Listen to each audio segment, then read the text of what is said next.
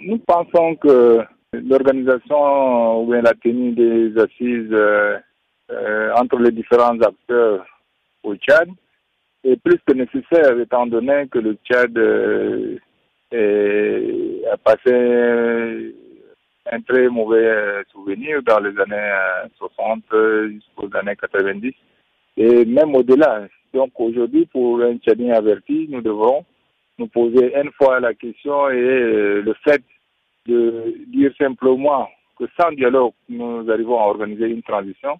Je pense que c'est un danger qu'on encourt et les conséquences euh, peuvent être euh, euh, pas mesurables. Donc il faut absolument la tenue d'un dialogue national afin de, de, mettre en place des organes nécessaires à organiser la transition et à conduire Tchad vers une élection libre et transparente les, les, mois ou les années à venir. Mais un gouvernement appelé des transitions a été déjà mis en place euh, dans lequel euh, on retrouve certaines têtes euh, de l'opposition. Est-ce que vous pensez que le pouvoir en place, le CMT en l'occurrence, puisse encore faire marche arrière pour appeler à la tenue des assises nationales?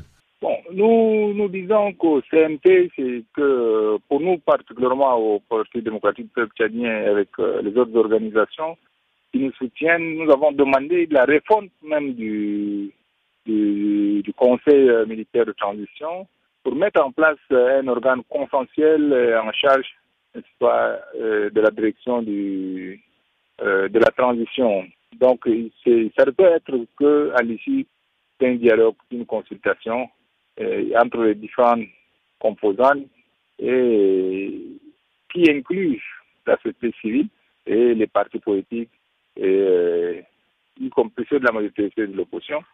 Donc, c'est ça ce que nous exigeons aujourd'hui. Donc, le CNT doit revoir sa position pour permettre à ce que le Premier ministre qui sera désigné, ce soit un Premier ministre de consensus, afin de conduire euh, une transition apaisée la tension est très, très, très vive à N'Djamena et à l'intérieur du pays. Donc, nous créons que la situation puisse se dégénérer et nous assisterons une fois encore de plus à des conflits euh, intercommunautaires, des conflits euh, d'intérêts euh, régionaux et autres.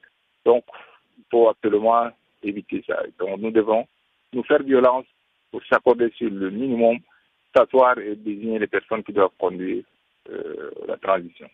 Est-ce qu'aujourd'hui, euh, l'opposition tchadienne a un interlocuteur attitré pour parler justement de la tenue de ces assises? Une délégation de l'Union africaine s'est journée à N'Djamena. Est-ce que vous avez pu prendre langue avec euh, cette euh, délégation pour euh, lui faire part de vos désidérata finalement? Non, nous n'avons pas pris part. je sais qu'aujourd'hui, ceux qui se disent, je sais pas, des, opposants historiques